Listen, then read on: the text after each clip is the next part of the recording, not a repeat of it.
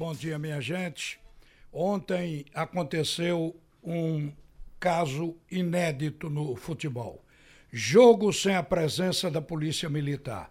E, inclusive, eu, quando eu digo uma coisa inédita, porque não se tem de fato conhecimento nem aqui no futebol profissional, nem lá fora no exterior. Porque a principal recomendação para um árbitro começar o jogo é ver se tem segurança.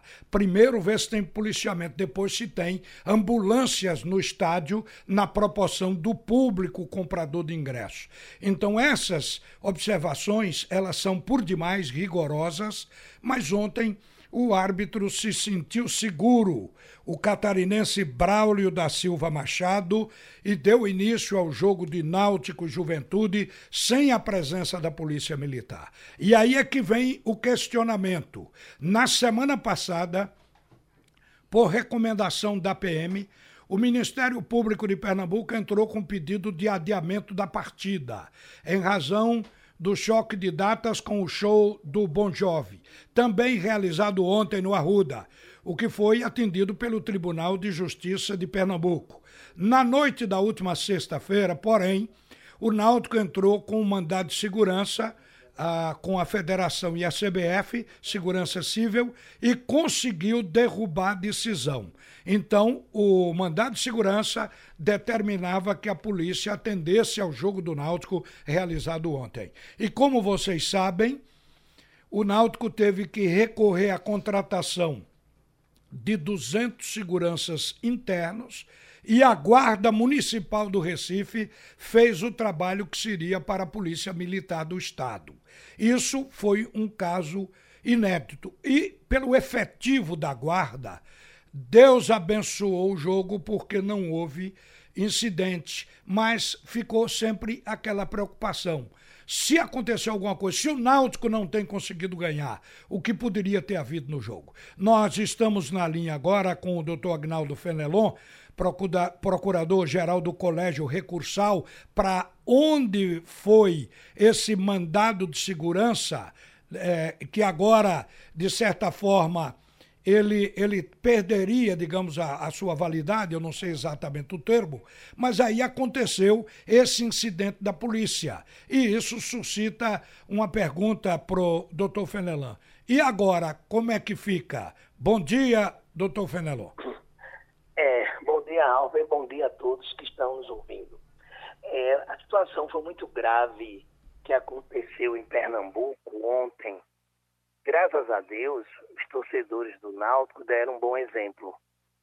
Mas ficou latente o descumprimento de uma decisão judicial, apesar de ter sido um mandato de segurança mandando apenas realizar o jogo, mas o mandato de segurança ele desconstituiu uma ação que tinha como base o policiamento. E todo respeito ao colega que atendeu o pedido da polícia.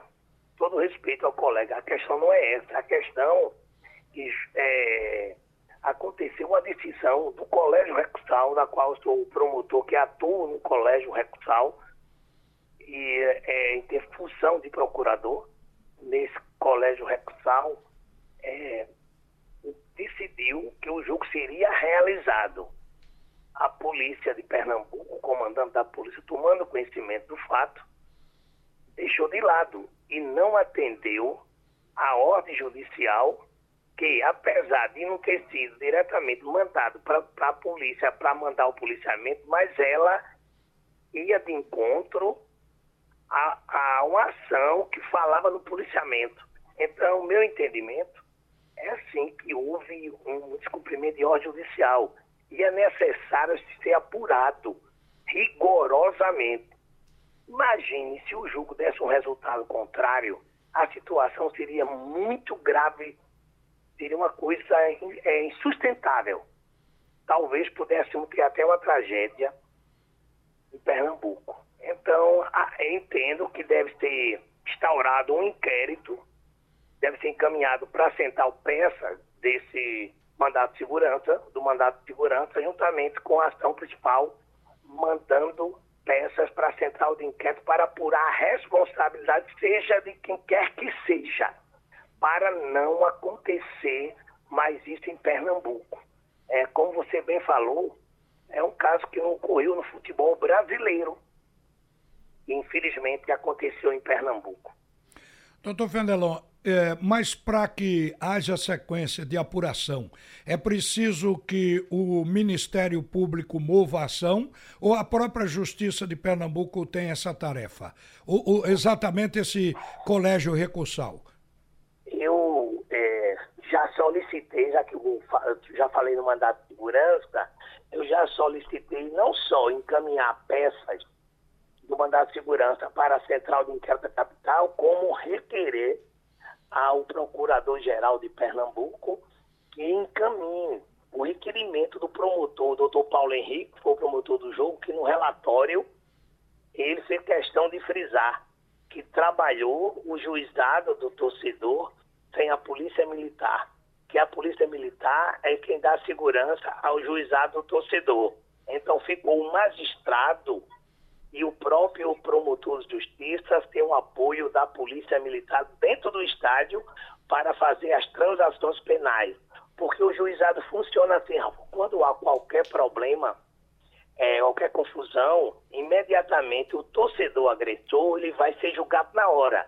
Com muita honra, essa promotoria foi criada, a primeira no Brasil foi criada em Pernambuco, quando eu era procurador-geral, que é essa promotoria do torcedor. E ontem, o juiz não pôde trabalhar. Porque qualquer evento, o juiz de direito não podia realizar nenhuma transação, que era quem ia trazer para dentro do juizado o torcedor que cometesse alguma coisa, algum delito ou melhor.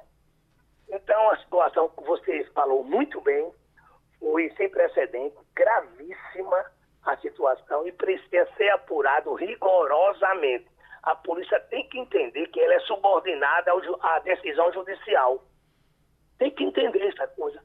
Isso é uma total desobediência, no meu entendimento. Tá certo, doutor Fenelon. Vamos aguardar os desdobramentos. Agora, como o senhor também estava no estádio, tudo correu bem, quer dizer, a guarda, a segurança interna tiveram uma ação realmente louvável, né? É, é a gente tem que até parabenizar a Guarda Municipal de Recife, né? E estrategicamente ficou dentro do estádio, rodando todo momento, dando uma pequena sensação de segurança. Mas este papel, todo mundo sabe, em Pernambuco, não adianta dizer que é diferente. Quem faz é o batalhão de choque dentro do estádio. Então, eu não sei porquê o comandante, eu não sei se foi o comandante geral, se vai apurar, se foi o comandante do ninguém sabe. A gente tem que apurar, é fato, apurar se houve ou não descumprimento e por que houve mas é um, é um papel da Central de Inquérito da Capital, que vai apurar o que aconteceu. Eu apenas vou pedir que apure. Aliás, já pedi.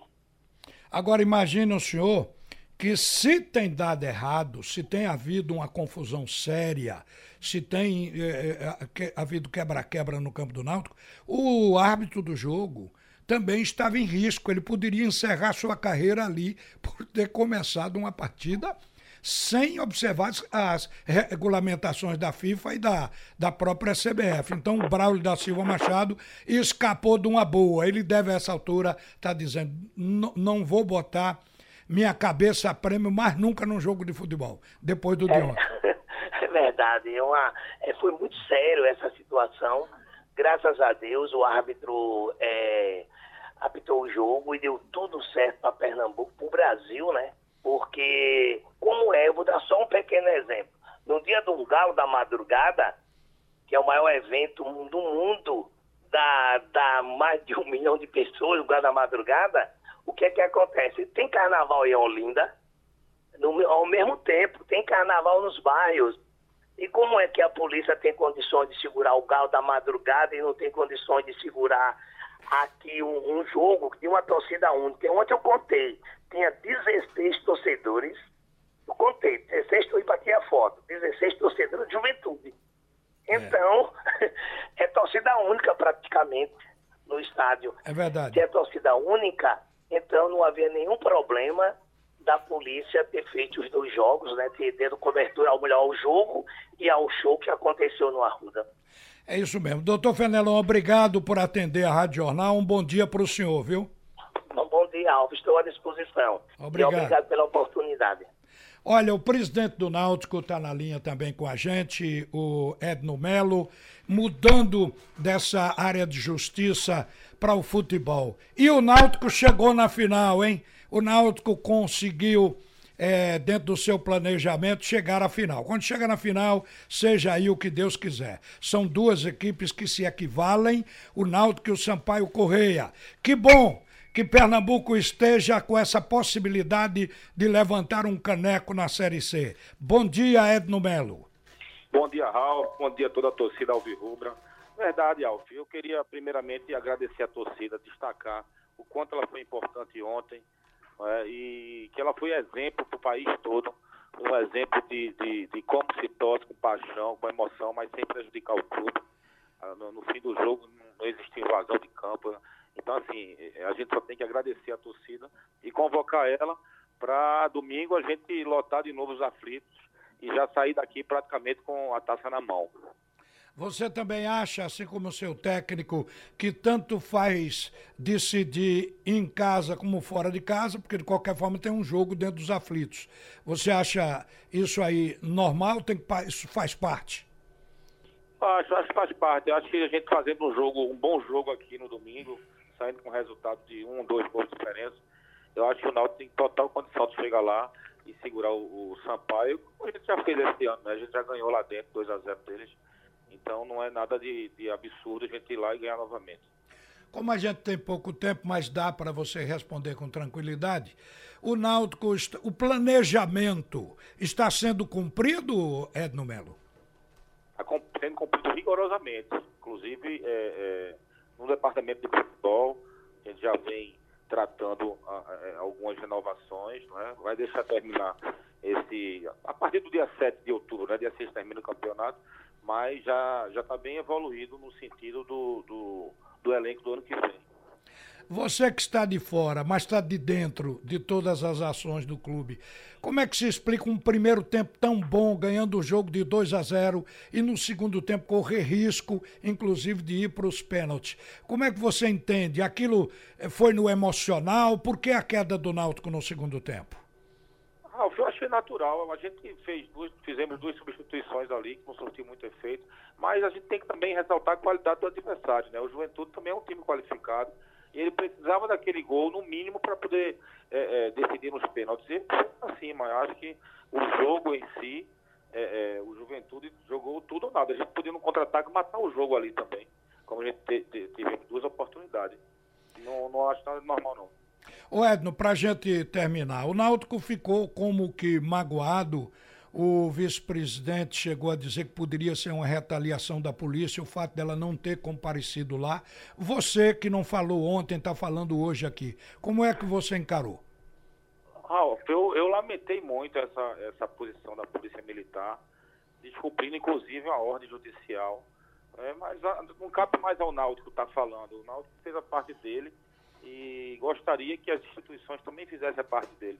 O, tudo que o Náutico é, prometeu, cumpriu, contratou a segurança privada, né, pediu para o torcedor não invadir o campo, para que fosse é, da maneira mais ordeira possível, mas infelizmente a Polícia Militar não cumpriu o papel dela. Inclusive, Ralf, é, para você entender que realmente foi uma, uma, retaliação, não, não houve escolta, a escolta do, do ônibus não existiu policiamento para fazer a revista dos, dos torcedores, ou seja, é, no, no, momento que você mais precisa do, do, da Polícia Militar do governo do Estado, ele dá as costas ao, ao, ao contribuinte, né? Porque ali tinha no mínimo 13, 14 mil contribuintes.